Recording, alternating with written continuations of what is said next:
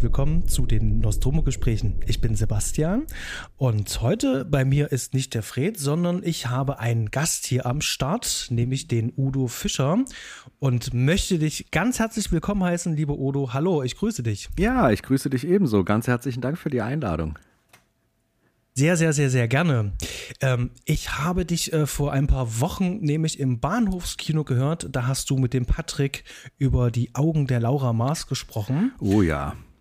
Und äh, da ist mir sofort aufgefallen, ähm, da hat jemand ein äh, genaues Auge, ganz besonders wenn es um Kameraarbeit geht. Und da musste ich doch mal genau schauen, was macht denn der Udo Fischer? Bevor ich das jetzt zusammenfasse, stell dich da einmal ganz kurz vor, ähm, den Zuhörern, wer du bist, was du so eigentlich machst, so im echten Leben und genau. Oh, das echte Leben, ja. Im echten Leben bin ich ähm, beruflich Fotograf und daher kommt, äh, kommt der besondere Blick vielleicht und äh, leidenschaftlicher Kinogänger, daher äh, immer mal hier und da in Podcasts zu Gast. Und ja, Bahnhofskino schon häufiger da gewesen, ganz genau. Ähm, ich fotografiere größtenteils Porträts. Ich mache selber keine Videoarbeit wie du, aber ich würde dennoch sagen, dass die Filmwelt meine Hauptinspirationsquelle ist. Also noch mehr Inspirationsquelle für meine, für meine Arbeit, als es am Ende andere Fotografen sind, die natürlich auch in manchen Bildbänden hier rumstehen. Aber die Filme, haben einen Einfluss und gerade so der Bereich 70er Jahre, 80er Jahre, das hat einen besonderen Look und äh, das liegt mir sehr am Herzen. mhm. Und da hast du ja eigentlich schon äh, fast schon eine ähm, äh, hervorragende, perfekte Überleitung gebracht, weil du sagst 70er Jahre, denn du hast heute auch den Film ausgesucht und mitgebracht. Und was hast du uns denn mitgebracht? Oh, heute habe ich einen meiner, meiner Lieblingsfilme ganz generell und auch vielleicht den Lieblingsfilm oder einen der Lieblingsfilme aus dem ja, sogenannten Paranoia-Kino der, der 70er Jahre plus minus äh, mitgebracht. Und das ist Klute, beziehungsweise im Englischen Clute, mit der wunderbaren Jane Fonda und mit dem großartigen Donald Sutherland. Mhm. Und da muss ich auf jeden Fall nochmal Danke sagen für diesen äh, tollen Reminder. Das ist so eine von diesen Filmen, die gefühlt seit 25 Jahren auf dieser inneren To-Do-Liste mhm. sind, immer verpasst habe, wenn er denn irgendwann mal kam und er lief ja gar nicht so oft und so häufig. Und ähm, jetzt hatte ich natürlich die Gelegenheit, ähm, diesen Film auch zweimal zu schauen, um mich auch auf den Podcast vorzubereiten. Und da gibt es eine Menge zu erzählen. Und äh, gerade äh, du als Fotograf und ähm, ich äh, mit meiner Filmarbeit, ähm, die legen da heute schon ganz schwer den Fokus natürlich auf ähm, die Kamera. Mhm. Ähm, aber das werden wir dann im weiteren Verlauf des Gesprächs ähm, noch rausfinden. Ähm, Erstmal vorab, ähm, wie bist du denn eigentlich zu diesem Film gekommen oder wie ist der Film zu dir gekommen? Ja, ich glaube, das ist im Studium passiert, weil ich mich durch äh, eine große Leidenschaft zu Brian De Palma auch irgendwie mit anderen andere Vorbildern auseinandergesetzt habe. Also äh, Dingen, wo er sich hat beeinflussen lassen und so generell diese, diese Richtung von Kino, so dieses Stimmungskino, was ich ganz besonders mag. Ich habe bei meinen Shootings eine Marotte, das ist ähm, dass ich ganz gerne, wenn ich in ein Porträtshooting reingehe, die sind bei mir oft sehr früh morgens, ähm, dass ich am Abend vorher mir noch einen Film angucke, der mich in die Stimmung reinversetzt, in die ich, in die ich rein möchte oder in, in die Farbwelten, in die ich rein möchte oder irgendwie besondere Effekte nochmal sehen will, die ich auch gern selber nutzen will. Und das hier ist so ein Film, der kommt, kommt dann immer wieder zum Einsatz. Also ich glaube, der mit, mit häufigste Film, den ich für diesen Zweck benutze. Und ähm, ja, im Studium habe ich dann relativ viele viele Filme in dieser Richtung hintereinander geguckt und da ist mir der auch begegnet und ich war direkt hin und weg, Feuer und Flamme. Und wie so oft konnte ich bei der Erstsichtung überhaupt nicht genau sagen, warum, weil der hat mich so in, die, in einen Sog reingerissen. Der, der ist bei diesem Film ganz faszinierend, weil mir ging das so bei der allerersten Sichtung, dass ich inhaltlich überhaupt nicht viel mitbekommen habe, sondern dass, dass mich die Form des Films, die Bilder und der Klang so mitgezogen haben, dass mir die Geschichte bei, beim allerersten Gucken vollkommen egal war. Was erstmal mhm. krass klingt für einen Film, den ich heute als einen meiner Lieblingsfilme bezeichne, aber es liegt nicht am Inhalt. Wie ging dir das? Es ist eigentlich ziemlich genau das Gleiche. Also ich hatte ihn gesehen und das war wirklich so ein, also diese, diese Kameraarbeit, über die wir noch ausführlich sprechen werden, die zieht einen in den Bann. Mhm. Ähm, und mit der ganzen Musik und das ist so ein, es fühlt sich schon an wie so ein Zeitdokument, dieser gesamte Film. Mhm. Und das ist so ein bisschen so wie, ähm, ich, ich kann jetzt mal in die 70er Jahre abtauchen. Ich sehe diese echten Welten. Das, ähm, das fühlt sich zu jeder Zeit irgendwie echt an, obwohl es selbstverständlich auch hochgradig stilisiert ist. Ähm, und das, das, das hat so ein, ich weiß nicht, ähm, also du sagst es selber, du hast auch so ein Fewe und Draht zu den 70ern und mir geht es genauso 70er, 80er, das ist so meine Lieblingsfilmzeit. Mhm. Da kommen ganz viele Komponenten zusammen und ähm, Jetzt muss man natürlich fairerweise sagen, da kommen wir auch noch drauf, ähm, wenn man jetzt, wenn es um die Story geht, ähm, also diese, diese eigentliche Plot halt, ähm, der ist gar nicht so wichtig. Ähm, es geht ja vor allen Dingen eher um die Charaktere als solches und da, da da ist diese Form wichtig. Ähm, vergleichbares Beispiel war, ich habe auch sehr spät in meinem Leben erst Blade Runner gesehen und dieser Film, der hat mich so umgehauen, aber ich habe den trotzdem nicht fassen können. Also ich, erst beim dritten Mal konnte ich den Film erst richtig fassen, mhm. ähm, weil so viel drinne ist. Da kann man sich nicht wirklich satt sehen. Und ähm, ich habe es schon im Vorgespräch gesagt, ähm, bei der Zweitsichtung ist dieser Film so richtig nochmal gewachsen, nochmal gestiegen. Also es hat noch was mit mir gemacht.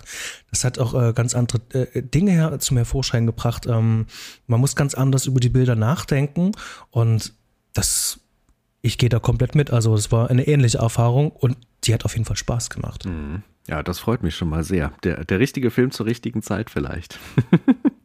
das, das, das auf jeden Fall, der mhm. passt sehr gut. Mhm.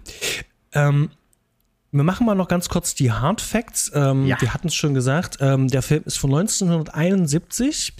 Ähm, Regie führte J. Pakula und wir haben hier einen hervorragenden Cast. Ähm, du sagtest es schon, wir haben Donald Sutherland und wir haben Jane Fonda. Und jetzt muss ich selber kurz überlegen, wie heißt denn Peter Cable eigentlich ähm, im echten oh, Leben? Jetzt soll, soll ich den aussprechen, um Himmels Willen? Der heißt, äh, ich habe es hier aufgeschrieben, aber es ist Charles Cioffi? Cioffi? Irgendwie was in dieser Richtung. Aber ich, ich weiß wirklich nicht, wie man ihn genau ausspricht und wo der Name herkommt. Er liest sich ein bisschen italienisch, aber ich, ich kenne ihn auch einfach sonst nicht gut, diesen Mann, muss ich gestehen. Da äh, kann ich lieber den guten alten Roy Scheider noch anf anführen. Äh, den kennt man besser. Ganz genau. Ähm, und ansonsten haben wir hier wirklich ähm, ein, ähm, Stab an ähm, Filmemachern hier äh, am Set. Also das ist unglaublich. Das ist das Hu des Hus der 70er. Mhm. Ähm, wir haben ähm, das, äh, also die Kamera. Wir werden ausführlich darüber sprechen. Gordon Willis, Master of Darkness. Ähm, wir haben die Musik von ähm, Michael Small und äh, das Drehbuch ist von Andy Lewis und David E. Lewis. Oh, und den Schnitt hat hier der ähm, Carl Lerner besorgt. Den kennt man eventuell von Die Zwölf Geschworenen mhm. zum Beispiel. Ne? Und ja, das ist ich denke, das reicht erstmal. Was vielleicht noch wichtig ist, ähm, der Film hat ein Seitenverhältnis von 2,35 zu 1 und ist anamorphisch gedreht. Oh ja. Und das wird sehr, sehr, sehr, sehr, sehr wichtig sein für unser weiteres Gespräch. Mhm. Genau. Ähm, magst du mal kurz zusammenfassen, um was geht es denn eigentlich in Klute? Ja, ich habe hier die wunderschöne DVD in der Hand und dachte mir, ich äh, lese den reißerischen Text einfach mal vor. Das fasst es, glaube ich, irgendwie ganz gut zusammen und auch wie der Film ganz generell empfunden wird. Also legen wir mal los.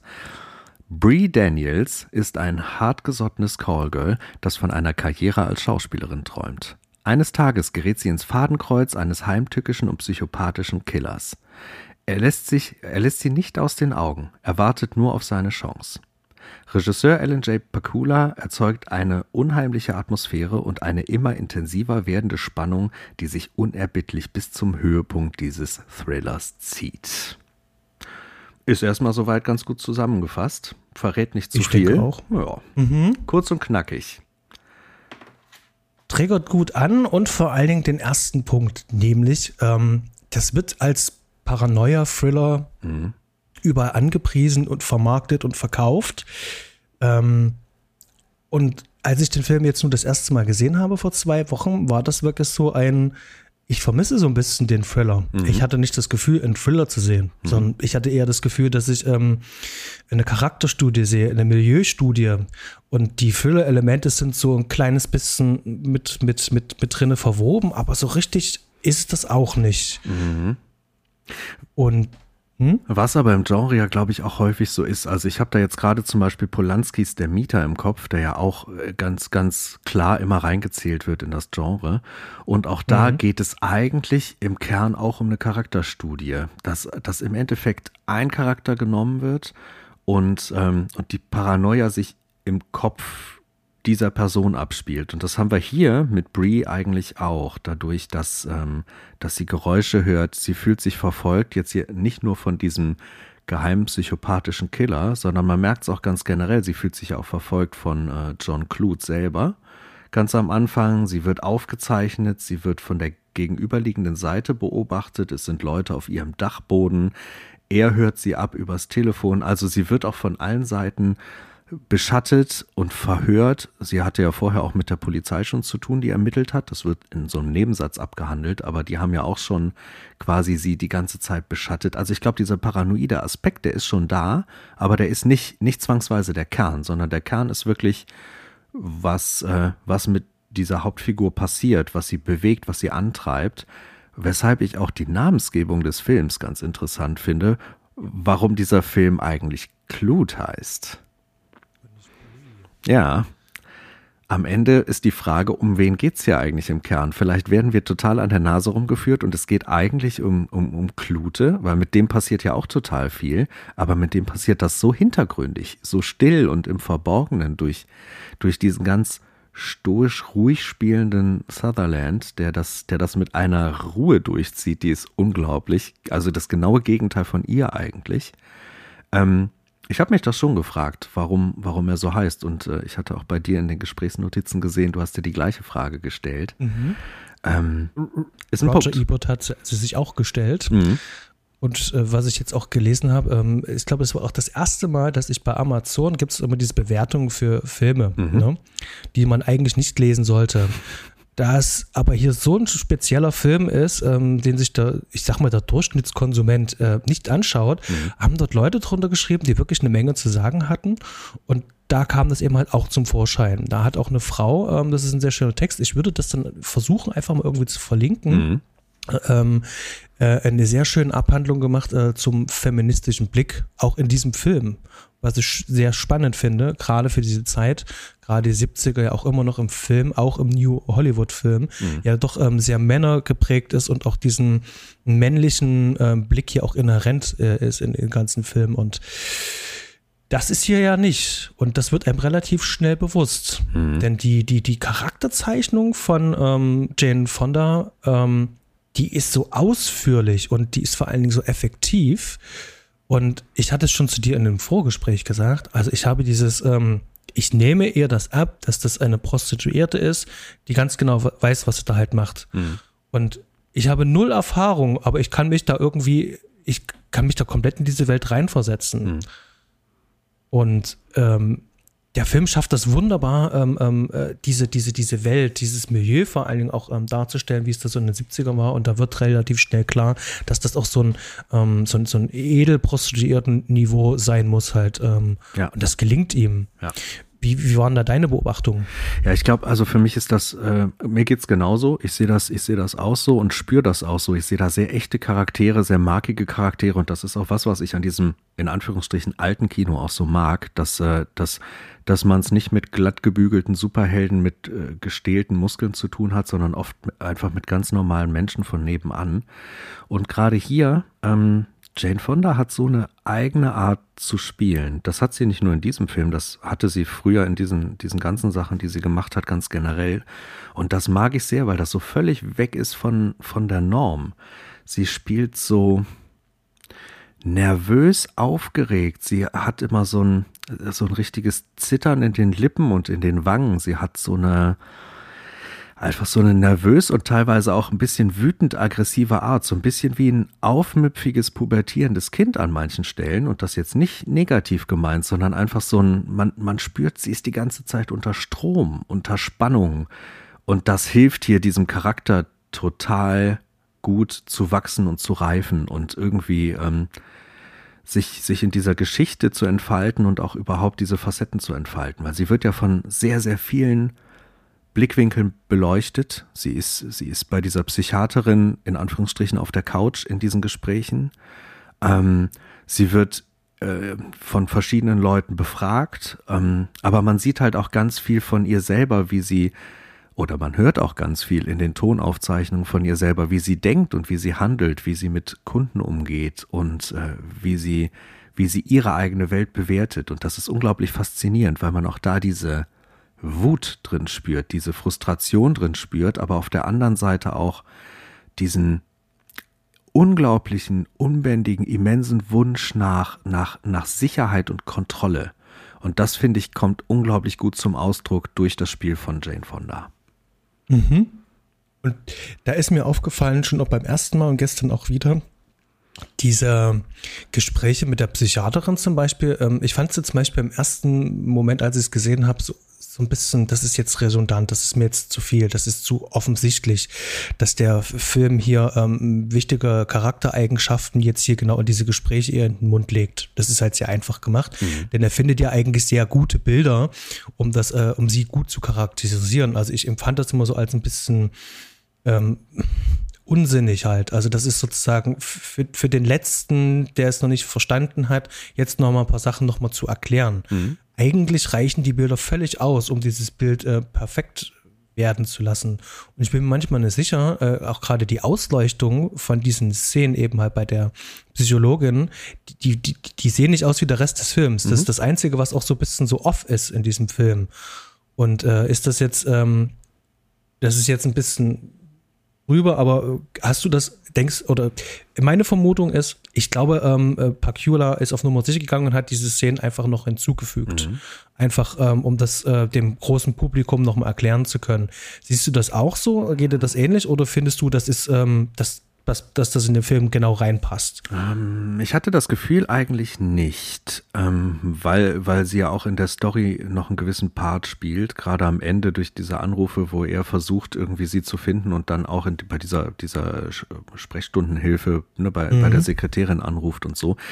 Ähm, mein Eindruck war, dass er es auf die Spitze treiben will mit seinem, ich nenne es jetzt mal, ja, Lieblingsstilmittel, was er hier, was er hier wirklich wahnsinnig viel nutzt und was halt dadurch auch noch mehr genutzt werden kann. Und das ist äh, im gibt da einen Ausdruck für, ähm, ich muss gerade mal kurz in meine Notizen gucken, wie man das korrekt nennt.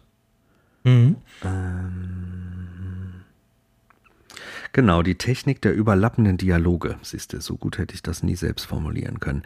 Ähm, dass er im Endeffekt das Stilmittel nutzt, dass der Ton auch über Bildern läuft die ähm, nicht zu dem Ton gehören. Also die äh, mhm. im Endeffekt überleiten und ähm, einen in diese Stimmung mit rein transportieren, aber man Dinge sieht, ähm, die nicht die Dinge sind, die den Ton verursachen. So, etwas kompliziert ausgedrückt, aber ich glaube, ne, das ist, ist mhm. ein Stilmittel, was man immer wieder findet und was man in dieser Art von Kino auch findet, aber was ich hier schon fast an einem, an einem an, an Perfektion grenzend empfinde, wie es genutzt wird und wann es genutzt wird. Es wird sehr viel genutzt und ich hatte halt, um darauf zurückzukommen, den Eindruck, dass er, mhm. dass er die Geschichte mit der, ähm, mit der Psychiaterin aktiv nutzt, um dieses Stilmittel noch mehr verwenden zu können in diesem Film. Mhm. Dass man noch mehr mit diesem Ton und Bildern spielen kann. Er nutzt das Stilmittel ja von Anfang an im Film und man merkt äh, mhm. ne, direkt in der ersten Szene, da nutzt er es ein bisschen anders, eher so wie, wie Robert Altman das früher sehr oft genutzt hat, dass alle Dialoge durcheinander gehen, dass alles querbeet mhm. und laut gemischt ist und man äh, ganz, ganz große Schwierigkeiten hat, dem Gespräch zu folgen. Das ist so ein bisschen wie bei ähm, zum Beispiel, kennst du McCabe und Mrs. Miller? von Altman. Ist auch einer, der, der dieses Stilmittel äh, nutzt, einer seiner, seiner Frühwerke. Schöner Schneewestern, sehr zu empfehlen. Ähm, auf jeden Fall hatte ich den Eindruck, dadurch, dass er das so gerne, so gerne nimmt, sucht er sich auch extra Punkte, wo er das noch mehr einsetzen kann. Aber ich muss noch mal drauf mhm. achten, ob das visuell wirklich was rausfällt, weil mir ist es jetzt so noch nie aufgefallen. Da ist was dran, da kann was dran sein, dass er sich überlegt hat, ähm, dass es da noch Erklärung braucht. Möglich. Mhm. Also es gibt so so so andere Szenen. Ähm die sprechen für sich selber. Mhm. Da sagt der Film ganz genau, was er möchte. Ich hatte es im Vorgespräch schon gesagt, es gibt so eine Szene, wo ähm, Jane Fonda aufwacht, ähm, weil sie irgendwelche Geräusche hört und mhm. in, im, im, Bett ist und so ähm, sich aufrichtet. Die Kamera macht einen Push-Out, fährt ganz langsam zurück und es ist aber keine andere Person im Raum oder ein Gegenstand, auf den jetzt gezeigt werden soll. Das heißt also, diese äh, Kamerafahrt ist ja unmotiviert und wir werden mit dieser Szene wirklich sehr lange dann alleine gelassen. Also die, die geht ja bestimmt 20 Sekunden, was relativ lange ist mhm. für so einen einfachen Push-Out.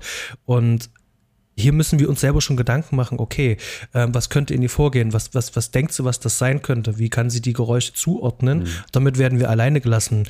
Und mit diesen ähm, naja, subtil ist es nicht, aber doch schon eher subtilen ähm, ähm, Erzählungsmöglichkeiten, arbeitet ja eigentlich die ganze Zeit der Film. Mhm. Und ich finde zum Beispiel dieses Wachsen von Donald Sutherland in diesem Film funktioniert aber auch tatsächlich nur ähm, aufgrund von James Fondas Entwicklung, also was sie halt mitmacht. Ja. beide verändern sich und äh, das fühlt sich sehr ähm, nicht gekünstelt an, sondern es fühlt sich doch irgendwie natürlich an, mhm. also dass da was erwächst. Um kurz noch Jane Fonda noch abzuschließen, weil du dieses Spiel vor uns angesprochen hast. Ja. Ich fand das spannend, dass sie gerne Schauspielerin oder Model sein möchte und zum Vorsprechen geht und ihr das halt nicht gelingt und du selber, also ich, ich saß da und dachte mir so, meine Güte, das ist schlimm, das ist furchtbar. Also eine gute Schauspielerin muss sozusagen eine Prostituierte spielen, die dann wiederum eine Schauspielerin sein möchte, also mhm. durch drei Filter sozusagen durchspielen. Und das ist so faszinierend, das ist so, so spannend. Also allgemein dieses Prinzip halt, das macht sie ja auch ähm, durch Filterspielen, dieses klassische äh, Prinzip. Ähm, es gibt hier noch jemanden Bekannten, der das auch macht. Das ist der äh, Christoph Walz. Mhm. Der macht das äh, durch diese Filter durchspielen, ähm, um sich den äh, Rollen und diesen Nuancen anzunähern. Und ich finde das faszinierend. Also das, das hat wahnsinnig viel Spaß gemacht. Weil da war auch so ein kleiner Moment äh, auch Fremdscham auch bei mir drin. Das hat schon ausgelöst.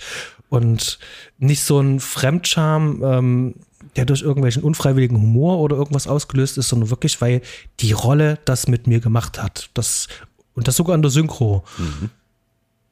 Ja, cool. Das, das klingt sehr gut. Ähm, und es bringt ja auch, also genau dieser Aspekt bringt auch so viel, um nochmal den Charakter von ihr genau zu, zu definieren, weil sie dann ja auf der mhm. anderen Seite, ich glaube auch im Gespräch mit der Psychiaterin ja sagt, wie, ähm, wie gut sie schauspielern kann, wenn es halt um ihren Job als Callgirl mhm. mit anderen Männern geht, dass sie dieses Schauspiel total gut verfällt und sie es auch ganz klar als Schauspielern ansieht. Aber sobald mhm. sie das eben auf einer Bühne performen soll, beziehungsweise vor einer Bühne bei einer, bei einem Rehearsal performen soll, scheitert sie komplett. Und das ist äh, toll gespielt, aber auch, mhm. aber auch toll geschrieben an dieser Stelle.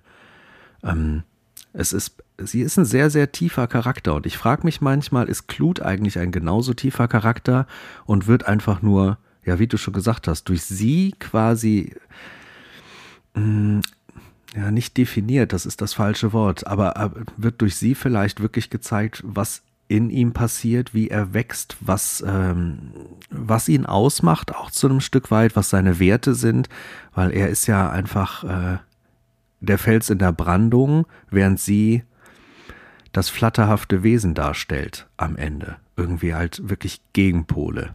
Ich finde das spannend, wie das gemacht ist. Ich finde, ähm, es gibt so ein Motiv in diesem Film, das sind Spiegel. Mhm. Ähm, und dieser Film arbeitet ganz viel damit. Ich finde, dass die beiden sich gegenseitig spiegeln. Die jeweils ähm, äh, eine Seite hat trotzdem wieder was, also so ein bisschen dieses Yin-Yang-Prinzip. Mhm. Ähm, die spiegeln sich da gegenseitig mit ihren positiven und negativen Seiten und können sich da sozusagen irgendwo dann tatsächlich auch in der Mitte treffen. Mhm. Und das finde ich sehr spannend, dass ähm, sie viel aus ihm rauskitzelt. Ähm, also sie ist sozusagen der Motivator und Trigger, ähm, aber diese Wandlung, die er dann vollzieht, die am Ende ja dann auch äh, passiert ist, die wäre ja sogar nicht möglich gewesen. Und, und sie wiederum ändert sich auch. Sie wird ja auch etwas ruhiger. Ähm, mhm. Zum Schluss sagt sie eben halt auch, dass sie Angst vor so einem biederen Leben ja halt auch hat. Ja. Ähm, und das, das, also dieses ständige Spiegeln. Und das macht der Film, auch wenn die sich umarmen zum Beispiel. Es gibt eine Szene relativ äh, zum Schluss halt, oder auch in der Mitte, es gibt, glaube ich, drei Szenen, mhm. wo die sich umarmen. Und da ist immer ein Spiegel, der diese Szene nochmal zusätzlich nochmal spiegelt. Mhm.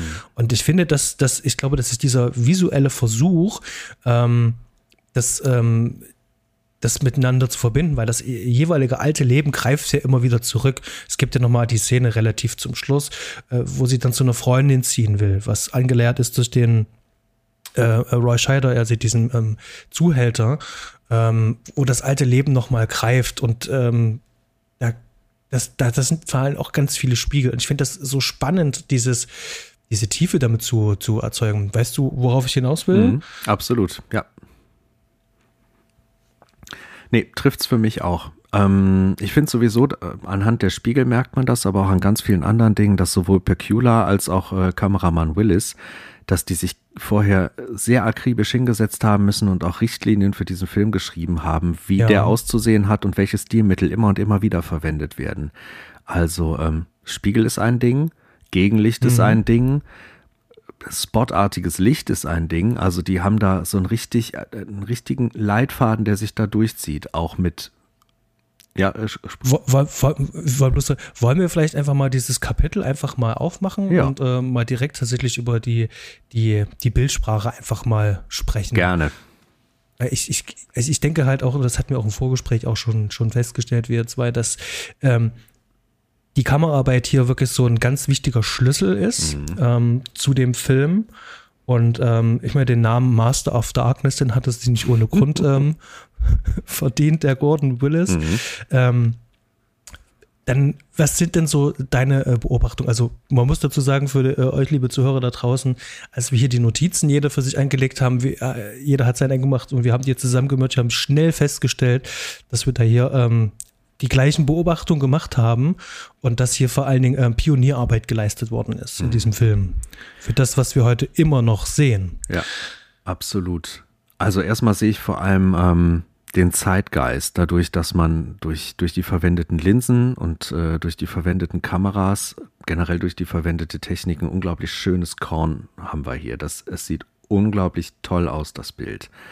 Und das, obwohl es nicht nicht wie in anderen Genres der Zeit üblich ist, dass man äh, mit irgendwelchen Softfiltern arbeitet oder so. Das ist hier überhaupt nicht der Fall, sondern hier wird ganz im Gegenteil eher schon mit einer Art Film Noir Licht gearbeitet oder auch mit einer Art Theaterlicht gearbeitet, mit unglaublich viel Schatten, so viel zum Master mhm. of Darkness, unglaublich viel ähm, Gegenlicht und das auch so, dass ähm, sehr häufig nur Silhouetten gezeigt werden, dass man die Gesichter der handelnden Personen, dass die absichtlich im Schatten liegen, dass die Personen von hinten aufgehellt werden durch durch Fenster oder durch Lampen, also äh, durch alle möglichen, manchmal auch ein Spot von oben oder oft sogar ein Spot mhm. von oben, der das Ganze in eine Vignette hüllt, ähm, dass da sehr bewusst mit gespielt wird, dass die Dinge in den Schatten bleiben, die trotzdem eigentlich die Hauptdinge auch sind. Da gibt es ganz viele Szenenbeispiele, ein, zwei werden wir bestimmt rausgreifen. Aber ähm, das ist erstmal so der erste Eindruck, den man hat. Und dann kommen so ein paar kleine Details dazu. Ähm, wie zum Beispiel äh, die Sache mit den Lensflares aussieht. Bei anamorphen Linsen gibt es ja immer so den einen oder anderen Flare-Effekt. Man kennt das von John Carpenter-Filmen, der nutzt das sehr, mhm. sehr rege. Ähm, hier kommt das auch, aber sehr punktuell, sehr selten. Wenn dann auch sehr bewusst, ganz offensichtlich, durch eine Taschenlampe oder ähm, ne, den, den, den einen oder anderen kurzen Gegenlichtreflex oder Spot. Aber ich mag diese, ich, ich mag diese, diese, diese Flares unglaublich gerne. Ich finde, das ist ein riesen Charme, den diese Linsen mitbringen. Und ähm, was noch ein Riesenthema des Films ist, sind die äh, eingesetzten Practicals. Dass eben mhm. mit Kerzenlicht gearbeitet wird, dass generell erstmal mit ganz wenig Licht gearbeitet wird. Oft hat man den Eindruck, es ist fast nur eine Nachttischlampe. Natürlich, wenn auch noch ein bisschen aufgehellt, aber es sind so kleine Lichtinseln, und meistens mhm. auch in der Bildmitte oder so im, im mittleren Kader des Bildes. Ähm, ein, ein sehr bewusstes Lenken des Blicks des Zuschauers. Also ähm, mhm. ich, ich liebe das. Also ich habe lange im Theater gearbeitet und, und liebe solche punktuellen Lichtsetzungen. Und in diesem Film fühlt man sich direkt ganz, ganz wohl, behaglich und aufgehoben, oder? Auf jeden Fall. Und ich habe eine Beobachtung auch bei dem Film gemacht, ähm, was das bezügliche Konzept auch angeht. Ähm, und ich fühle mich so ein bisschen an, ich weiß, kennst du das, wenn du durch ein Fernglas oder ähm, ein Fernrohr geschaut hast? Mhm. Ähm, wenn du zum Beispiel als Kind mit einer alten äh, Klorolle irgendwas spielst und da durchschaust, ne? mhm. ne? Äh, dann hast du sozusagen noch dieses, ähm, du musst durch diesen Schwarz, durch dieses, ähm, weißt du, kein Licht direkt aufs Auge kommt, sondern ich nur das Ausguckfenster habe, gucke sozusagen wie aus einem dunklen Schacht, aus einem dunklen Raum gucke es sozusagen in einen hellen Raum. Und diesen Effekt hat die ganze Zeit dieser Film immer vom Dunkeln mhm. ins Helle wird äh, äh gefilmt, also zu größten Teilen natürlich, wenn es geht. Und das verstärkt ähm, so, so diesen beobachtenden Blick so ein bisschen. Ich gucke sozusagen so durch mein Fernglas durch. Ich beobachte euch aus meiner dunklen Ecke heraus, gucke ich zu euch. Und dadurch, dass ihr im Licht sitzt, ihr habt einen Lichtkegel direkt über euch, könnt ihr nicht mehr ins Dunkle schauen. Also dieses Gefühl kennt man ja auch, wenn irgendwann mal das, äh, das Spotlicht oder das Licht auf einen gerichtet ist mhm. und ringsrum ist es dunkel, kann man ja nichts erkennen. Und das ist, ähm, das ist so eins von diesen ähm, optischen Mitteln, die dieser Film wirklich so oft braucht und nutzt. Und ähm, da kommt halt für mich halt auch ein Großteil auch dieser paranoiden Stimmung halt auch her, mhm. finde ich. Ja. Weil dieser Effekt so verstärkt wird. Und das, das geht natürlich nur über, wie du schon sagtest, halt über dieses bottige Licht, gerade mhm. Top-Shot-Lighting. Also die Lichtquelle ist direkt über den Köpfen. Und dadurch werden zum Beispiel die Blicke verhüllt. Also wir sehen die Augen nicht so, so deutlich. Äh, es ist ja in der Fotografie wie im Film ist es ja eigentlich üblich, dass das Wichtigste ist, dass man A, die Augen sieht mhm. ne, und im besten Fall auch noch eine kleine Lichtreflexion in den Augen sieht. Ähm, die die mit Leben füllt. Diese Lichtreflexion ist sozusagen genau das. Und hier verwehrt sich der, der Film. Mhm. Der sagt, ähm, wir, ich möchte nicht, dass du genau siehst, wo die jetzt hingucken.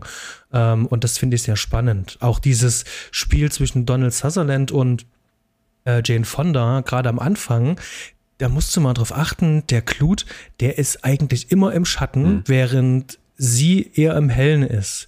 Da gibt's ähm, so eine ähm, eine Technik, die ist eigentlich in jedem ähm, Film, der sich, Achtung, ganz vorsichtig, ähm, Cinematic anfühlt, ähm, dass man sozusagen, wenn man äh, eine Person ausleuchtet, die von einer Seite mit Licht anstrahlt und die Kamera auf der entgegengesetzten Seite ist und wir in den Schatten sozusagen reinfilmen. Hm. Wir filmen die Schattenseite und Glut geht sozusagen fast schon im Schatten unter, während wir beim Gegenschuss dann ähm, die Jane Fonda haben, die wir dann auf der Lichtseite dann halt auch sehen. Das finde ich äh, sehr spannend, dieses Spiel zwischen den beiden.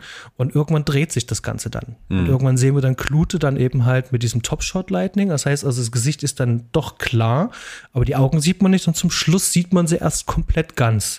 Und das finde ich sehr spannend, also dieses, dieses Konzept halt, ähm, so langsam aus dem Schatten hervortreten sich anmitteln. Mhm, und ich finde auch deine Beobachtung mit dem Fernrohr. Ich habe hier selber noch äh, so eins, so eins liegen, was ich mit meinem Sohn ganz gerne benutze, so richtig zum Ausklappen. Da hast du völlig recht, sehr, sehr gute Beobachtung. Das, das verstärkt, das verstärkt die Wirkung, gerade diese, diese ver verfolgt sein Wirkung. Und ähm, dazu arbeitet die Kamera noch ganz oft damit, dass sie ähm, ja auch einen voyeuristischen Blick zeigt, dass sie durch Dinge hindurch fotografiert auf die Person, dass man sich hinter ähm, hinter einem Geländer befindet oder äh, wie in dieser Schneiderei, die ich, die ich ganz ja. außergewöhnlich finde, ein unglaublich toller Ort für diese Aufnahmen, dass da auch durch diese, wie nennt man das, eine Glaszwischenwand ist das am Ende, ne? Durch diese, diese Zwischenwand da durch fotografiert. Ja, genau, wie so eine Art wo die Zwischentür ist und daneben ist halt einfach wie so eine Glaswand. Genau, mit solchen Glasbausteinen. Und das sieht auch unglaublich toll aus. Und gerade da, ich finde diese Szene in dieser Schneiderei, wo sie das erste Mal bei dem alten Mann ist, diesen Striptease hinlegt. Das mhm. ist so eine perfekte Szene. Die Kamera bewegt sich kein Millimeter, es wird nicht geschnitten. Man hört diesen mhm. Ton wie ein, wie ein Overlay oben drüber, wie sie, wie sie erzählt, wie sie ihre Geschichte erzählt. Und sie zieht sich aus im kompletten Gegenlicht, so dass man das nur erahnen kann, ganz grob. Mhm. Man sieht diesen Mann hinten, er ist im Licht, er ist, er ist die Lichtfigur und das alles auch mit ganz minimalistischen äh, Lichtbedingungen, mit dem, mit dem, mhm. mit der Lichtsetzung von oben, wie du es erwähnt hast. Und das ist wie ein Gemälde, aber ein bewegtes mhm. Gemälde, das, ich finde das so magisch, diese Szene. Ich habe richtig Gänsehaut jedes Mal. Ähm, und auch da ist, sie, ja, mhm. und auch da ist dieser voyeuristische Blick da. Und auch da mhm. werden sie ja beobachtet, weil äh, der Voyeur ist in dem Fall wirklich Klute. Ganz genau. Es ist übrigens auch wirklich äh, eine so tolle Szene, ähm, nicht nur bildlich, sondern auch musikalisch. Ja. Ähm, da ist, ähm, wir hatten es noch nicht gesagt, aber die, die, die Musik, die hat so ein, so ein ganz schauriges Glockenspiel, was man so kennt, so, wenn man so alte Columbo-Folgen zum Beispiel sieht oder so. Dieses, ich weiß leider nicht, wie dieses, dieses Ding heißt. Mhm. Ähm, wer es weiß, kann es ja uns gerne ähm, in Social Media gerne in den Kommentaren ja mal posten. Ähm, ich ähm, fand genau da an der Stelle wird die Musik richtig offen. Mhm. Da kommt so eine Weltmusik rein, da kommt so ein, ja, Jazz so ein, schon so fast, ne? Das ist jazzig, so, ja. ein, so, ein, so, ein, so ein Esprit hat das, diese ganze Szene, dieses tolle äh, Kleid von ihr, was sie da anhat, ähm, äh, wie sie redet ähm, und das alles so mit ganz viel, da ist so viel Eleganz auch noch mit drinne und eigentlich läuft sie die ganze Zeit, die Tiger die ganze Zeit eigentlich nur rum. Die Kamera bleibt stehen, wie du es schon gesagt hast mhm. und ähm, das reicht völlig zu. Das reicht völlig aus, dass diese gesamte Szene ähm, funktioniert und ganz stark ist. Und das ist, ähm, ach, da komme ich ein bisschen ins Schwärmen. Ja, absolut. Ich bin so dankbar für, für solche Filme, die, die so eine langsame Stimmung haben, die bewusst auf Schnitte verzichten, die bewusst mhm. ein gemäldeartiges Bild setzen und dabei bleiben oder auf ganz lange, lange, langsame Kamerafahrten setzen. Das ist, das ist, heutzutage ganz, ganz selten. Das gibt es im Independent-Kino natürlich noch, im Genre-Kino auch. Aber das gibt es in, äh, in, in den 70ern, 80ern, sieht man das vermehrt. Und ich finde, das hier ist ein Paradebeispiel für, für perfekt gemachte Szenen. Auch wenn man sich mhm. an manchen Stellen, du hast schon eine genannt, ich habe da auch noch zwei, drei auf dem Zettel, an manchen Stellen fragt man sich, warum tut die Kamera das gerade? Oder mhm. warum sehe ich das hier gerade? Aber die meisten Szenen sind absolut auf den Punkt, was eben diesen, diesen Lichtaspekt angeht, den, den, den Kamerablickwinkel angeht, ähm, den langsamen Schnitt oder gar nicht vorhandenen Schnitt angeht. Und äh, das ist rund. Ich habe das auch, wenn man den Gegenspieler mal sieht, äh, hier in seinem Büro, äh, mhm. Peter Cable, da ja. es diese Szene, wo er auch komplett von hinten durch diese weißen Fenster beleuchtet wird. Man sieht nur mhm. seine Silhouette. Die Kamera fährt ganz langsam an diesem Tisch lang und man hört diese Aufnahme von ihr, die über dieses alte Bandgerät abgespielt wird. Mhm. Und ich bin sofort da drin. Ich muss an der Dialog denken, ich muss an ja. Blowout denken, so die beiden Dinger, ganz, ganz klar. Mhm. Und ich habe Gänsehaut am ganzen Körper. Und das schafft dieser Film immer und immer wieder. Das ist, es ist unglaublich präzise auf die Gefühlswelt. Mhm. Und da finde ich faszinierend, dass dieser damals noch so junge Musiker das mit diesen Mitteln, die er hatte, er, er benutzt ja nicht viel für seinen Score, aber er unterstützt das Ganze perfekt. Und du hast da eine tolle Stelle rausgesucht. Diese Musik, die er da benutzt, die äh, kommt, meine ich, später bei der Marktszene auch nochmal. Mhm.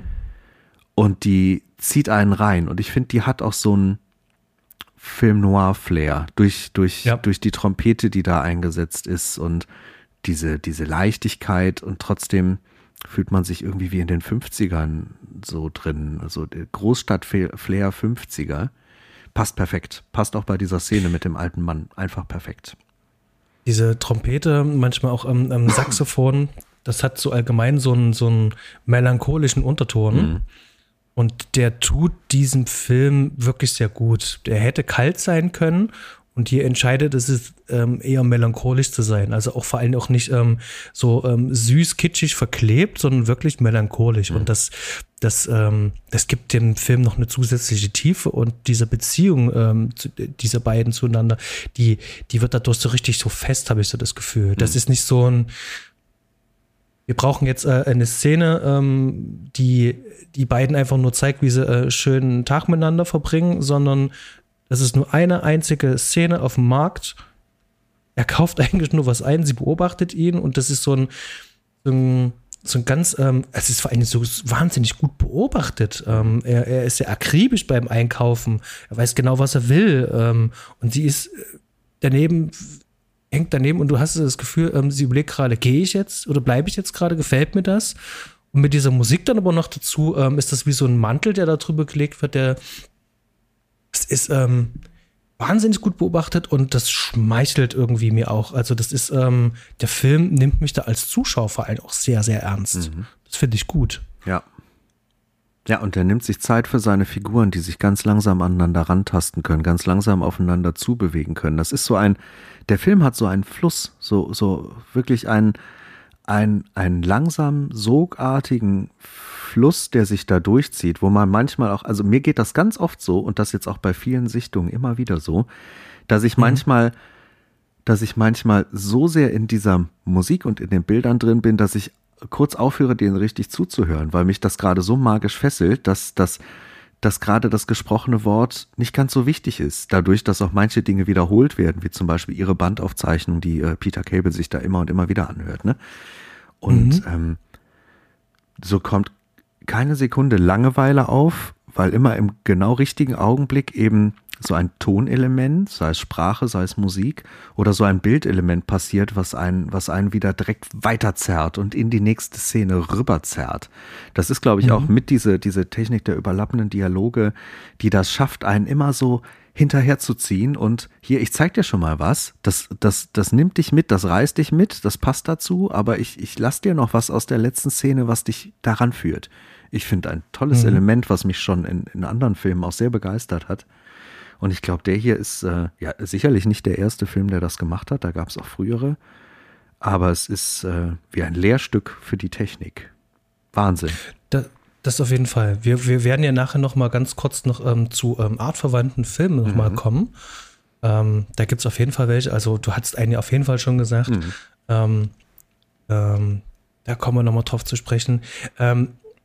Was ich noch beobachtet habe, was ich sehr spannend finde von gerade dem ähm, visuellen Konzept, wie Peculiar äh, es schafft, ähm, bestimmte Themen zu platzieren und vor allen Dingen, wie er sie ähm, gegenüberstellt. Ich finde, dass gerade der Peter Cable, der in seinem Wolkenkratzer-Büro am Hafen ganz oben, wirklich ganz oben, von ganz oben auf die Welt runterblicken kann, während alles sich unten abspielt, mhm. in den Straßen, da wo es dreckig ist, da wo es schmutzig ist. Ähm, das so vor allem mit diesen, du hattest die Szene ja schon, ich finde die wahnsinnig, ähm, hast du schon beschrieben, wie der vor diesem riesig großen Glasfassade steht. Mhm. Ähm, dieses graue Tageslicht da durchdringt und er silhouettenhaft dasteht, er sozusagen da oben isoliert ist. Mhm. Und ähm, er ist ja auch in seinem Kopf ist er ja auch alleine, er ist ja auch isoliert. Er ist ja mit seiner Neigung, die er da hat, ist er ja alleine. Mhm. Er hat ja Menschen umgebracht, äh, damit es nicht ans Tageslicht kommen kann.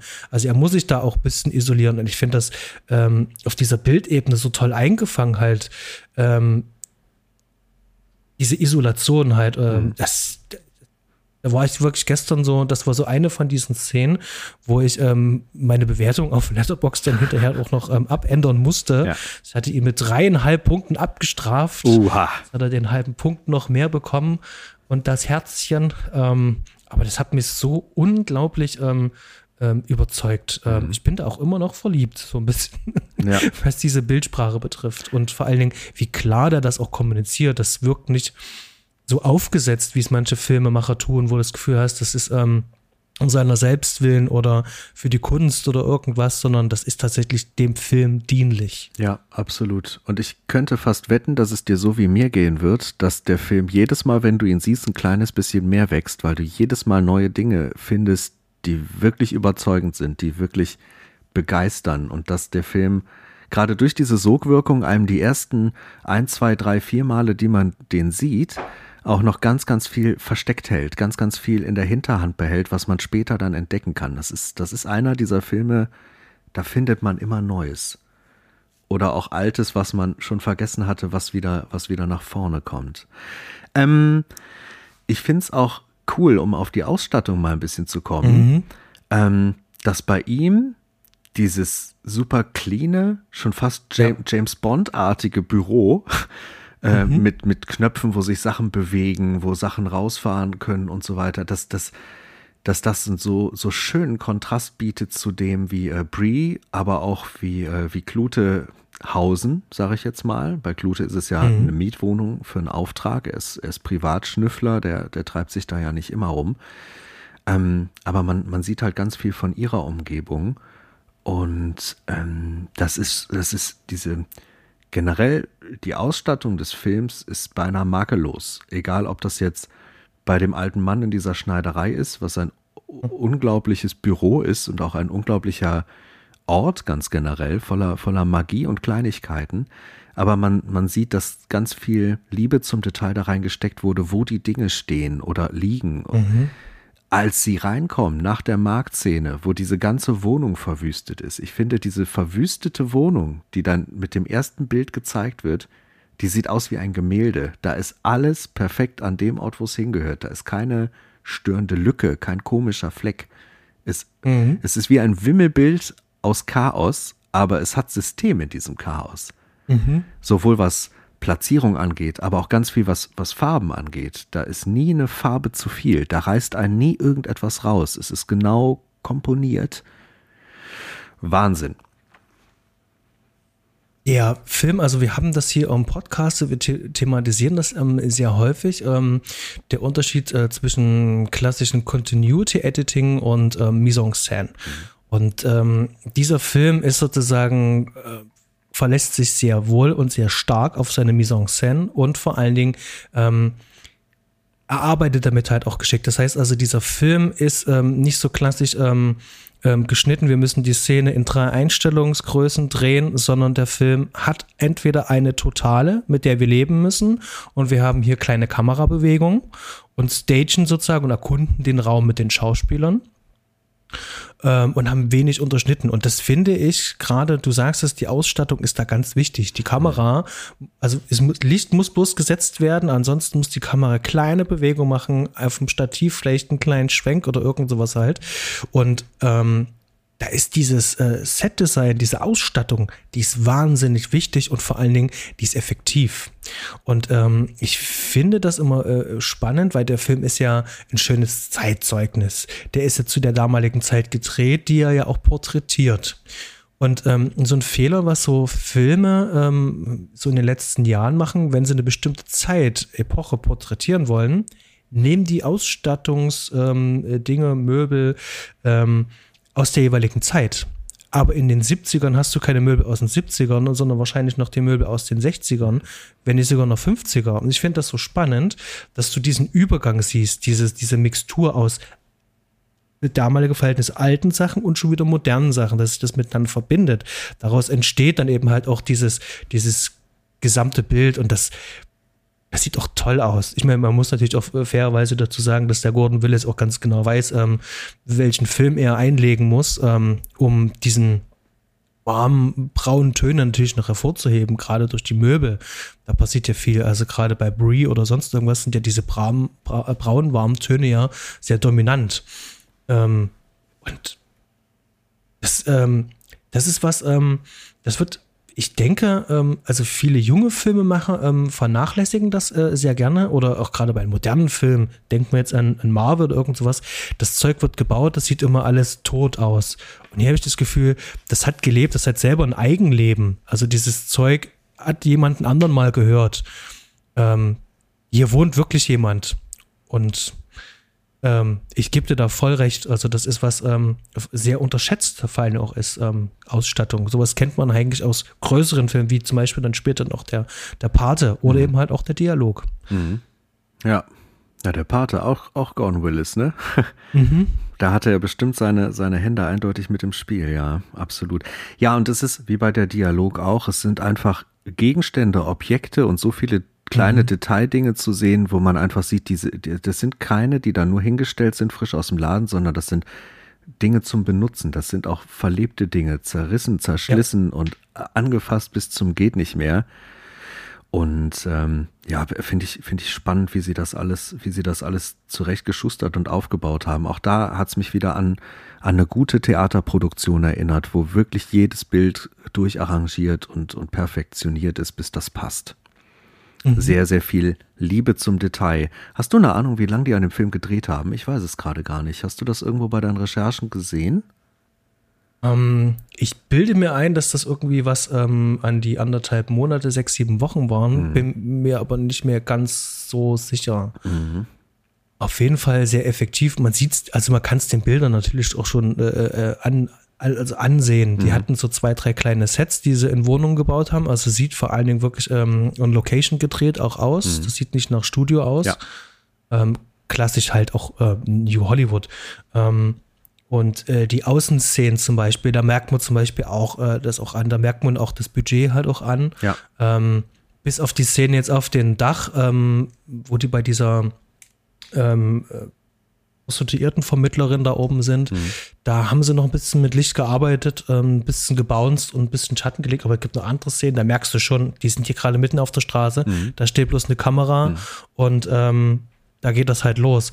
Ähm, Da, also wissen tue ich es tatsächlich nicht, aber ich kann es dem Film auch ansehen, dass es jetzt nicht so eine lange Produktionszeit hat. Ja, das stimmt. Obwohl halt trotzdem auch da viele Details einzel also zum Beispiel sticht ja eine Szene völlig raus, das ist diese Disco-Massenszene, ne?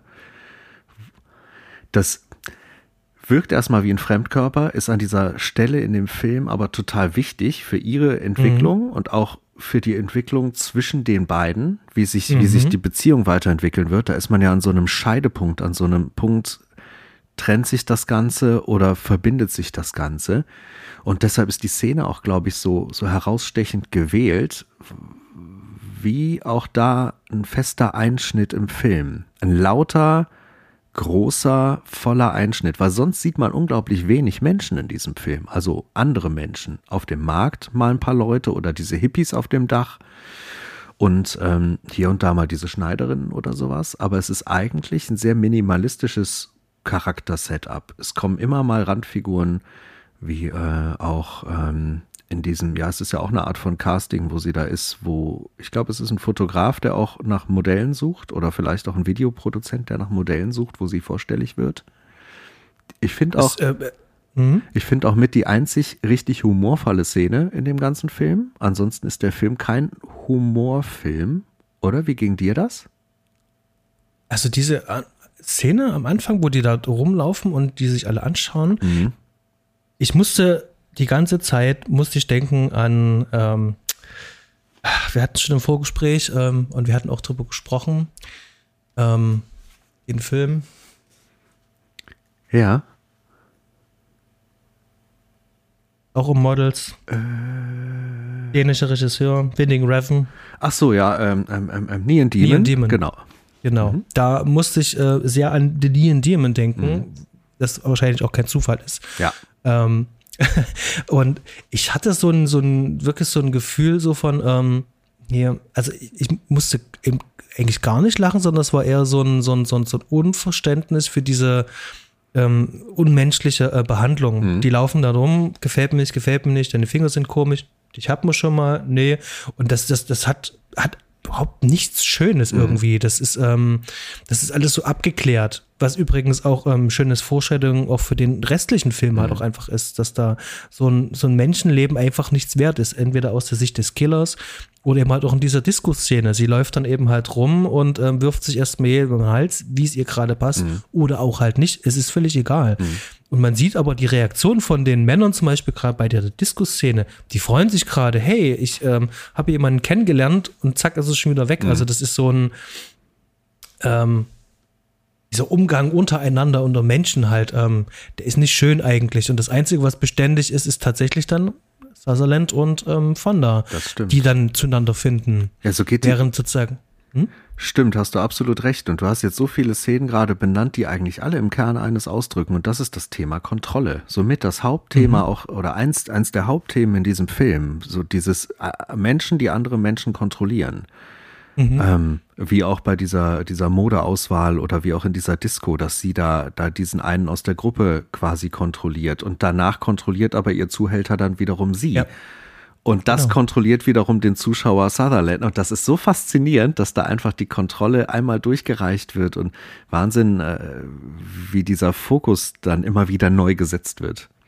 Ich muss gerade, ja, ich muss gerade auf diesen Humor noch kurz zurückkommen. Also ich sehe das genau wie du. Das ist eine sehr, sehr zynische Szene. Ich fand nur sehr humorvoll, ähm, auf eine böse Art, ganz klar schwarzer Humor, ähm, von, von diesem Typen, der dann diese Bewertung da weiterreicht. Das ist das, was man so hört. Da passiert wieder diese Tonebene ein bisschen, bisschen losgelöst von dem, was man so sieht, obwohl das eigentlich schon zusammenspielt. Aber irgendwie funktioniert das wie überlappend.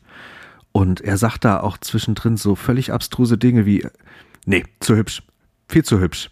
Und geht direkt wieder weiter. Solche Sachen, da musste ich schon ganz klar schmunzeln, aber schmunzeln über ihn, über diese Idiotie der Situation und über auch über die, die Branche und, und äh, einfach diese Bitterkeit der, der Charaktere zwischeneinander, der Menschen zwischeneinander. Also von daher ähm, humorvolle Szene, aber natürlich mit dem Abstrich, das ist keine fröhliche Humorszene, sondern es ist wirklich, ja. es, ist ein, es ist ein krasser Seitenhieb in die Magengrube, ganz, ganz klar. Ja, also zynisch, da gebe ich dir auf jeden Fall recht. Ähm, aber tatsächlich, ähm, Humor ist in diesem Film mit der Lupe zu suchen. Ja. Ähm, ja, absolut. Da will der Film aber auch eindeutig nicht drauf hinaus. Das ist nicht, nicht, sein, nicht sein Anliegen. Und wie auch generell im Paranoia-Kino ähm, wird man oft keinen Humor finden. Das ist ja auch bei den anderen Vertretern gar nicht so sehr anders. Ganz im Gegenteil, die sind dann teilweise noch einen ganzen Tacken düsterer. Der hier mhm. hat, der hier hat zumindest immer wieder viele Momente der Leichtigkeit und das lockert das Ganze sehr schön auf durch die langen Einstellungen haben wir natürlich auch immer genügend Zeit zum Reflektieren, mhm. das Gesehene zu bewerten und einzusortieren für mhm. uns. Und ich muss auch sagen, beim ersten Mal, als ich es gesehen habe, wollte ich natürlich mehr drin sehen, auch in dieser äh, Story. Was hat es damit jetzt auf sich? Kann es sein, ähm, dass ähm, der Peter Cable in Wirklichkeit äh, nur eine ähm, gespaltene Persönlichkeit von Clute ist, mhm. ähm, wir die ganze Zeit hier zum Narren gehalten werden?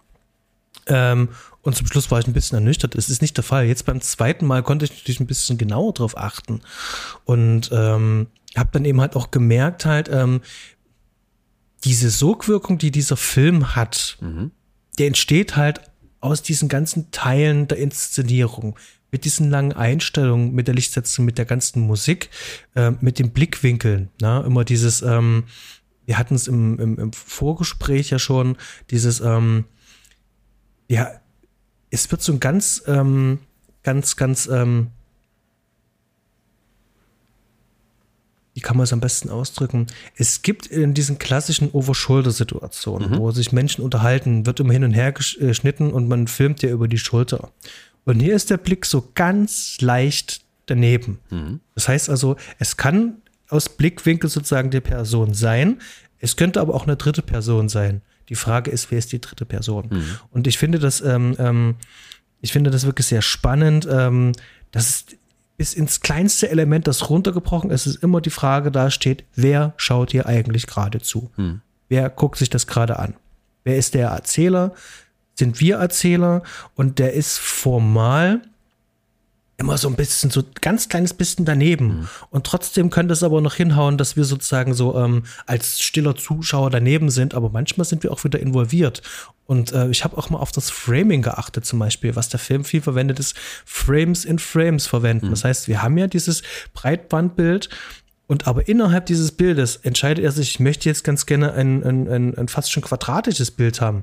Das heißt also, rechts wird halt einfach mal was angeschnitten, mhm. damit ich mich komplett auf den linken Teil ähm, ähm, konzentrieren kann. Mhm. Das schafft aber auch wiederum ein Gefühl halt. Ja. Und das sind so ganz viele Momente, die, die saugen mich da halt voll rein. Mhm. Ähm, du hast es auch ähm, hier in Notizen auch schön aufgeschrieben, ich sehe es auch gerade, mhm. ähm, Sogwirkung ja. des Films.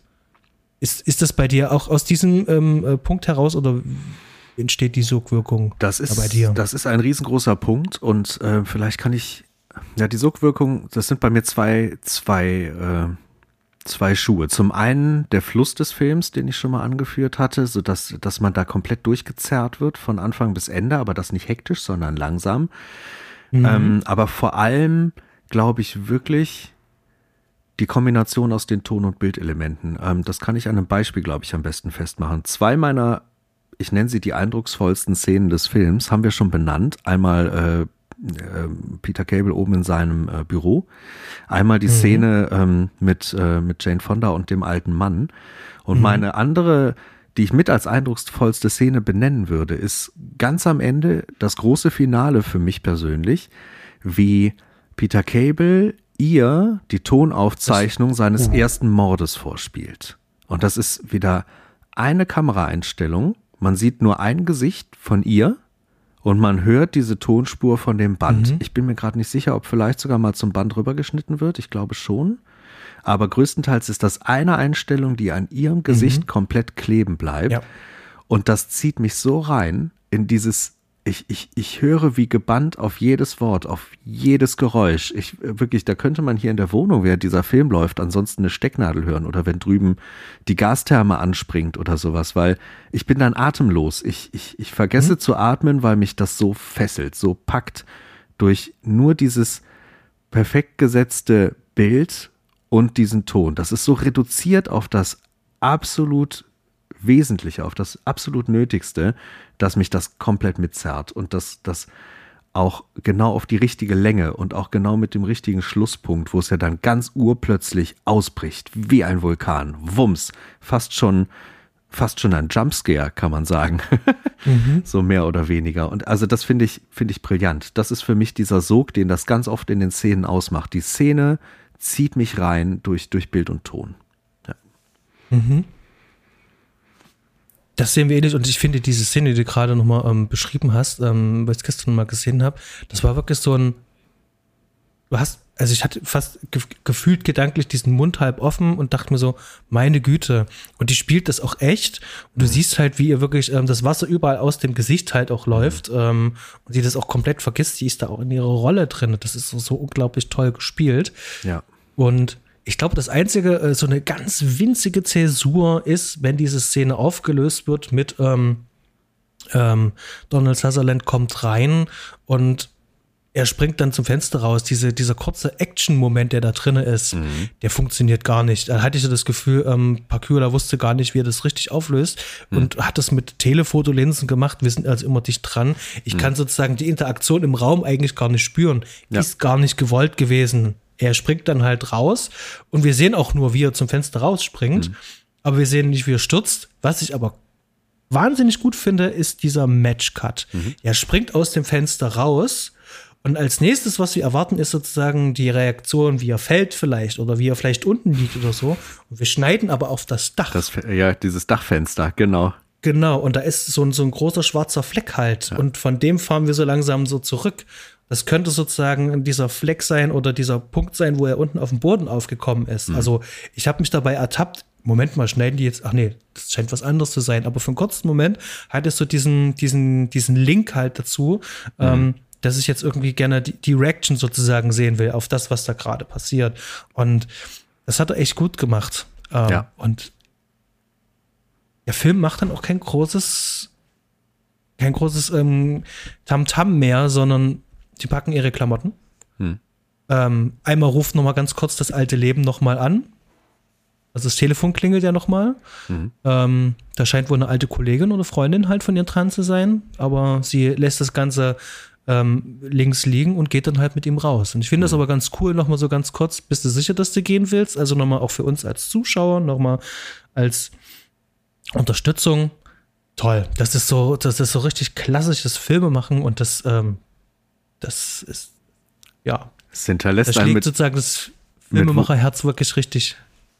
Ja, es hinterlässt einen mit einem ganz wohligen Schauer, mit einem ganz wohligen Gefühl. Und diese leere Wohnung ist auch genau, genau der richtige Schlusspunkt, der da, der da gesetzt werden muss. Aber ich gebe dir recht, diese Actionsequenz, das ist auch das Einzige, wo ich jedes Mal in Stocken gerate. Die einzige kleine Szene, wo ich sage, uh, da wäre noch was gegangen. Ich finde cool, dass er, dass er sie so kurz und abrupt und im Endeffekt wirklich auch wieder minimalistisch abhandelt, dass er ganz klar zeigt, hier, nee, Stinkefinger, Leute, das ist mir eigentlich egal, was mit diesem Typen gerade passiert. Mhm. Das ist nicht der Kern meines Films. Ich zeige euch das jetzt ja. nur, weil ich das muss. mhm. Aber das wäre noch ein Hauch schöner gegangen. Also das, es reißt einen ganz, ganz kurz daraus, diese Actionsequenz. Ähm, da gibt es so ein paar Sekunden, die sind nicht schön. Und das ist, mhm. das ist der, der einzige Makelfleck, was, was die Schönheit der Bilder angeht. Irgendwie. Clever ist es trotzdem, dass es das mehr oder weniger auch im Dunkeln lässt, ja. eigentlich. Ja. Also es ist so, was, was werden das sein? 15 Sekunden, wenn überhaupt. Mhm. Ähm, und dann sind da sogar recht viele Schnitte dafür auch mhm. drin. Ähm, also da ist sozusagen dieses, man sagt immer so schön, das Pacing. Mhm. Ähm, das ist da auch komplett off. Ja. Aber ich weiß, dass, warum es da ist. Du sagst es auch gerade so, ich muss das jetzt erzählen, mhm. wir bringen es jetzt schnell hinter uns und dann konzentrieren wir uns wieder auf die Dinge, die aber mir persönlich hätte da eine Großeinstellung zum Beispiel auf Klutes Waffe mit einem Gegenlicht und einem einzelnen Schuss und einem Cut weg hätte mir persönlich auch gereicht. Ich hätte das nicht gebraucht, dass er da aus dem Fenster springt. Es macht Sinn, dass, mhm. dass, dass Klut ihn nicht erschießt. Das macht was für den Charakter, das sehe ich. Ja. Und mhm. das macht auch was für den Charakter von Peter Cable, dass er sich da rausspringt. Auch das sehe ich sehr wohl. Aber noch ein Ticken mehr Schönheit wäre an der Stelle gegangen. Aber das ist so ein winzig, winzig kleines Ding. Ja. Das macht nichts an dem Film. Das ist äh, trotzdem ein sehr, sehr guter Punkt. Und auch diese Szene mit dem Fenster, die du angesprochen hast, also dieser Matchcut, ist, äh, mhm. macht das Ganze direkt wieder wett, eine Sekunde später. Dann ist alles prima. Ja. Rundes Ding. Rundes Ding. Rundes Ding. Ähm, ich denke, wir haben viel eigentlich jetzt ähm, über den Film gesprochen. Wir haben aber noch ein ganz kleines Kapitel haben wir noch offen. Und zwar, ähm, wenn es um Paranoia-Film geht, gibt es ja noch andere Filme, die so ein bisschen auch in der Tradition sind. Mhm. Ähm, wir haben ganz viel schon jetzt den, den Dialog, haben wir jetzt schon zitiert. Ja. Ähm, die beiden Filme sind aber auch wie artverwandt. Das sind wie Geschwister im Geiste. Die haben diese, die, also auch der Dialog macht das, äh, sowohl diese Technik benutzen mit den überlappenden Dialogen, als auch, als auch diese Kombination aus, aus überhaupt Ton und Bild, die so wichtig sind für diese Stimmung des Films. Also das ist äh, der erste, den man nennen muss, quasi schon. Mhm. Mhm. Welchen würdest du als nächstes nennen? Ähm, du hast es ja so wunderbar aufgeschrieben. Ja, ich habe hier ein paar ähm, Stichpunkte reingehauen, das stimmt. Genau, aber was tatsächlich wirklich sehr gut passt, ist tatsächlich Blowout. Ja. Das ist, ähm, also diese drei Filme, ähm, die passen wunderbar zusammen. Also würde ich sozusagen äh, ein Paranoia-Kinoabend äh, machen, mhm. würde ich diese Filme so laufen lassen, ja, auf jeden Fall. Absolut. Und wenn man dann danach relativ angetrunken im Sessel sitzt und noch einen Absackerfilm braucht, dann guckt man hinterher noch das unsichtbare Auge von Carpenter. Der passt auch wie Faust aufs Auge noch dazu, als, als guter Absacker zum Schluss. Hm.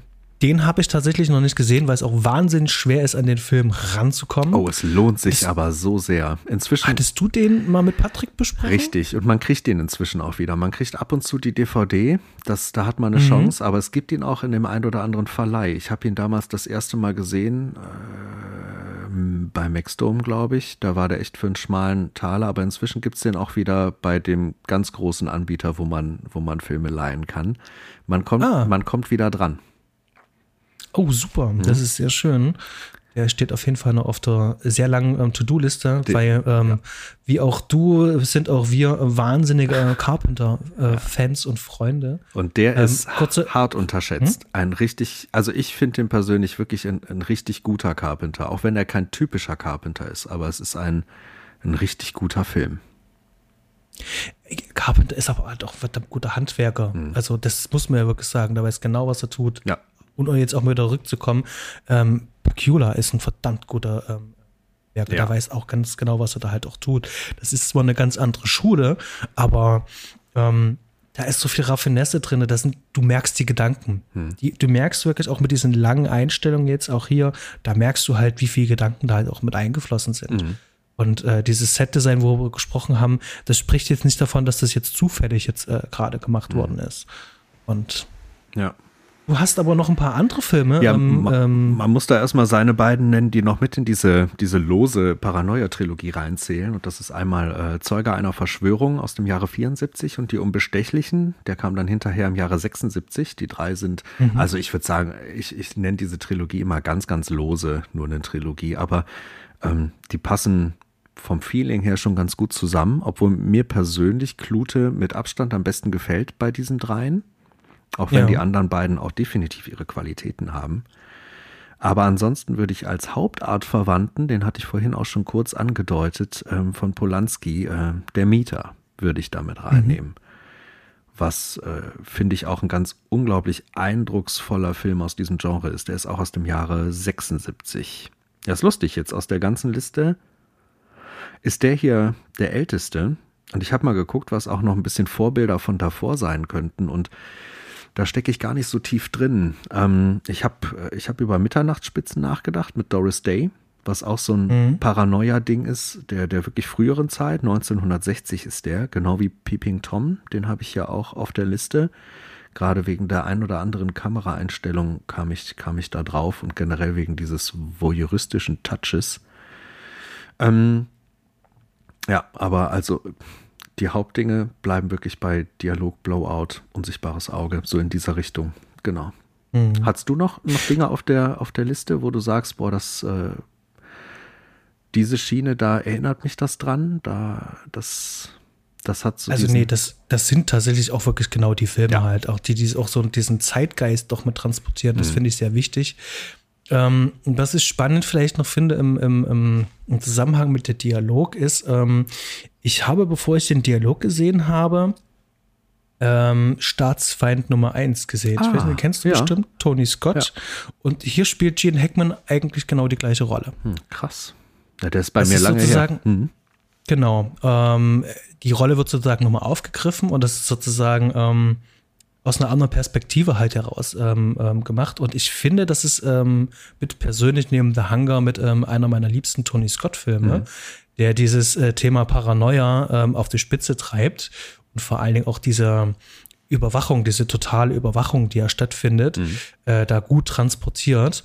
Äh, witzig dabei auch noch anzumerken ist, ähm, als ich das auch damals gesehen habe, der Film ist von 98, selbst wenn man sich den heute anschaut, denkt man so, meine Güte, Real-Life-Tracking, ähm, Abhörmethoden. Mhm. Und äh, da habe ich ein Interview gesehen von einem CIA-Mitarbeiter, habe ich gelesen, der dann sich zu dem Film äußert und sagt so, er ist doch damals 98 schon ein alter Hut gewesen, das ist Zeug aus den 70ern gewesen. Ja, ja. ja, Also diese Satellitenbeobachtung und so weiter Sachen. Also ich, ich, es ist schon, schon spannend, ähm, weil der, die Filme, die diese Paranoia gerade in Verbindung mit äh, Technik ähm, äh, wiedergeben, auch gar nicht zeitgemäß sind, mhm. eigentlich der Zeit hinterherhinken. Ähm, das finde ich eigentlich immer spannend. Ja. Ähm, ich weiß nicht, ob du das auch gelesen hast. Ähm, es ist gerade die weltweit kleinste Kamera ähm, äh, hergestellt worden, mhm. die auch funktioniert und Bilder machen kann, brauchbare. Ja, habe ich gesehen. Vergleichbar wie das, so groß wie in, in Salzkorn. Mhm. Das äh, ist unglaublich. Wir wollen die einsetzen für, für Aufnahmen innerhalb des Körpers, ne? Und, und solche Geschichten. Ja, das hatte ich gelesen. Mhm. Spannend, wirklich spannend. Das ist ja. super spannend. Ich glaube, es gibt noch so viel ähm, zu erzählen, aber ich glaube, wir sind eigentlich relativ gut auf der Zielgeraden. Das stimmt, aber ich habe ich hab noch, hab noch eine Sache, die wollte ich dich mal fragen, weil du ihn so frisch gesehen hast. Und zwar habe ich mhm. mir hier noch aufgeschrieben, Merkwürdigkeiten. Eine, okay. Einer meiner Merkwürdigkeiten, wo ich dich gerne mal fragen würde, wie du das einsortiert ist.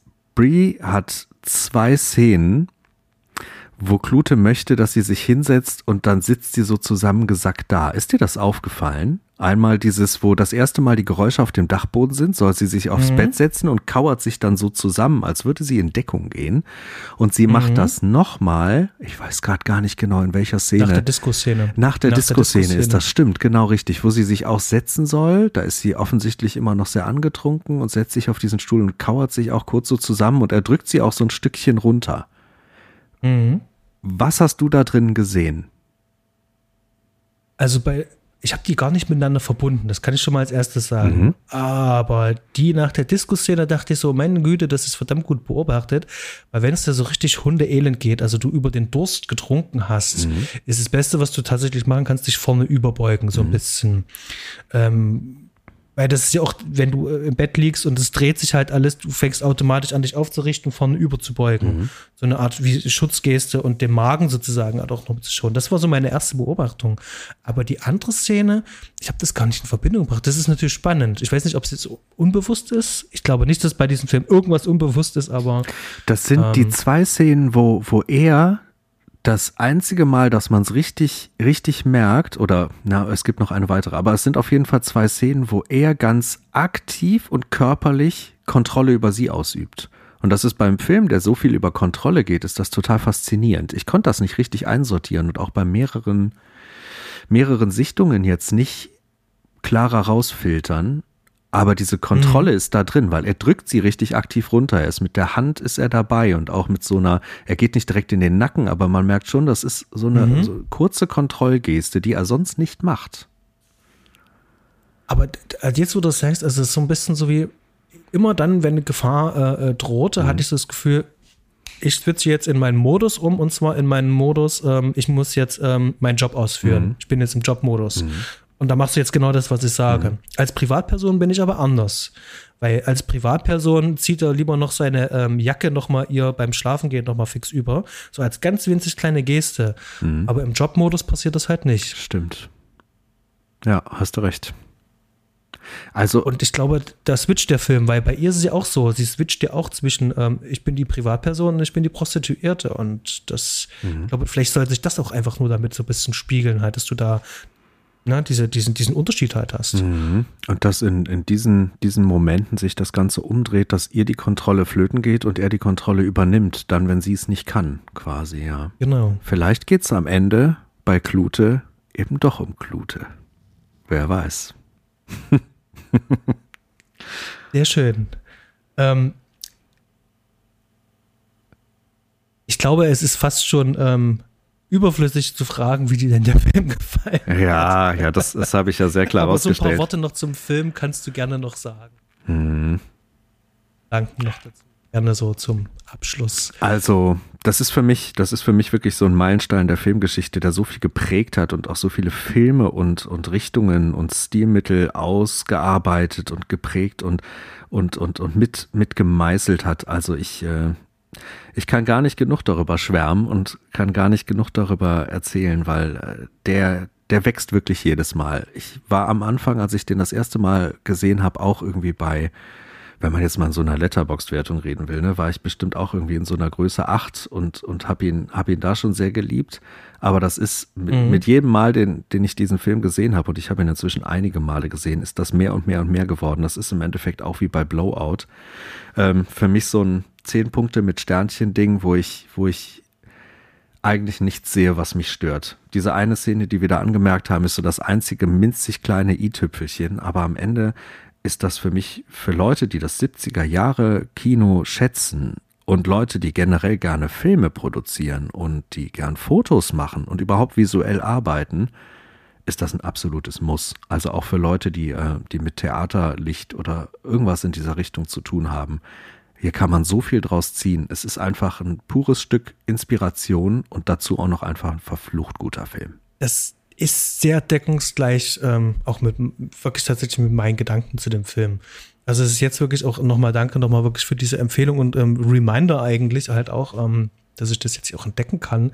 Weil der, der Podcast ist vor allen Dingen für mich auch so ein Stück weit halt ähm, dieses Filme machen, da ich ja nie das studiert habe, dergleichen, ist das sozusagen wie mein ähm, Nebenbeistudium, was ich mache. Filme äh, studieren, mhm. wie sind sie gemacht halt. Und das ist wirklich so ein, so ein Lehrstück, so ein Meisterstück. Ich hatte ähm, mit, mit Stefan zum Beispiel äh, irgendwann über die Würde gesprochen, mhm. zum Beispiel, von Sidney Lumet. Das war auch wirklich so, wo du wirklich sagen kannst, das ist so ein Lehrstück. Mhm. Hier passieren wirklich ähm, tolle, große großartige Dinge, die haben einen Sinn, die haben Verstand. Ähm, da kommen Techniken zum Einsatz, die wir heute noch nutzen. Ähm, wir haben wahnsinnig intensives Schauspiel. Mhm. Also das muss man hier immer ganz besonders hervorheben. Das ist wirklich sowas, ich schaue den so unglaublich gerne dabei zu, mhm. zu spielen, in dieser Welt sich zu bewegen. Das ähm, diese Sogwirkung, von der du schon gesprochen hast, die wird ähm, auf so viele äh, verschiedene Arten und Weisen ausgelöst. Und wenn man sich dann einmal wirklich auf die Geschwindigkeit des Films auch wirklich eingelassen hat, und damit habe ich weniger Probleme, mhm. ähm, dann ist das halt wirklich so ein ganz rundes, dichtes Ding. Und ähm, wie ich schon gesagt habe, der wird von Mal zu Mal besser. Also vom ersten zum zweiten Mal habe ich schon gemerkt, der ist gewachsen. Mhm. Und wenn dann die hoffentlich bald die Blu-ray dann von Arrow dann ankommt, und ich mir den dann mal im O-Ton auch mal anschaue, denn ich konnte ihn tatsächlich jetzt nur im äh, Synchro anschauen, was heißt nur, die Synchro ist toll, dann denke ich halt auch, dass ich da noch ein paar andere Aspekte, vor allem auch vielleicht auch noch sprachlich, vielleicht auch noch mit entdecken kann. Mhm. Ähm, Gerade wie das mit der Tonspur halt auch ist. Das würde mich auch interessieren, wie ist das da halt im Original tatsächlich. Ja. Ähm, eine absolut runde Sache und für den ähm, Zuhörer, der uns kennt, von meiner Warte aus, und beim Udo wird es wahrscheinlich genau das gleiche sein, ganz klare Empfehlung. Mhm. Absolut, absolut. Klare Empfehlung, genauso wie die anderen genannten Filme. Da, äh, falls da Lücken sind, dringend aufholen. genau. Magst du den Zuhörern noch ganz kurz sagen, wo man dich finden kann ähm, und ähm, wie man deine Kunst ähm, einsehen kann und wo vor allen Dingen. Unglaublich gerne. Also erstmal zum Thema Filme findet man mich auch bei Letterboxd einfach als äh, Udo Fischer. Ich glaube mit einem Unterstrich dazwischen, aber das findet man auf jeden Fall. Und da kann man mir auch folgen und ich gebe immer zu jedem Film zumindest mal so einen kleinen Satz, ein bisschen Senf dazu. Und meine Fotografie findet ihr unter www.nunsichtbar.de, also äh, ein Unsichtbar mit einem N davor quasi. Und ähm, es geht um Fotografie für jede Art von Künstlern, Machern. Also ich arbeite wahnsinnig gern und oft mit, mit Musikern zusammen, Schauspielern zusammen und generell einfach kreativen Menschen, die ein bisschen was Besonderes zeigen wollen. Und bringe da auch ganz gerne so ein bisschen Kinoflair in die Bilder mit rein. Guckt gerne mal rein, würde ich mich sehr freuen. Genau, das kann ich euch auch nur empfehlen. Sehr schöne, sehr schöne Arbeit, die du da machst. Danke dir. Es war auch ähm, tatsächlich nach dem Gespräch, als ich drauf geschaut habe, ja, nach dem Gespräch, was du mit Patrick hattest, ähm, zu Laura Maas, äh, das hab die Bilder gesehen, dachte, mit dem muss ich doch mal anschreiben. ähm, schon allein, um äh, mitzuteilen, dass ich das wirklich toll finde. Oh, das freut mich. Ähm, Danke. Genau. Super. Ähm, dann sage ich auf jeden Fall äh, danke für das tolle Gespräch. Dir ganz herzlichen Denke- Dank für die Einladung. Hat mir riesig denke, Spaß es gemacht.